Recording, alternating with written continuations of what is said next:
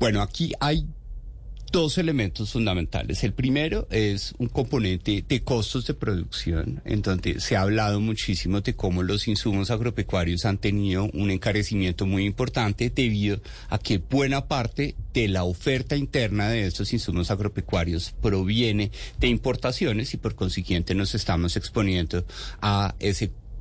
componente logístico internacional, a las tensiones que está viviendo el mundo en el conflicto entre Rusia y Ucrania y al incremento de los precios de los commodities como el maíz, la soya, que son insumos fundamentales para la producción de alimentos para el pollo y la carne de res. Y otro elemento importante es que en, a finales del año pasado y a comienzos de este año hemos tenido una temporada invernal que ha afectado los ciclos de producción, por ejemplo, de las frutas, en el caso de los cítricos, en el eje cafetero, esa temporada invernal ha tenido una afectación muy importante sobre la producción de limón, de mandarinas, que rápidamente se ha visto en un encarecimiento de los precios.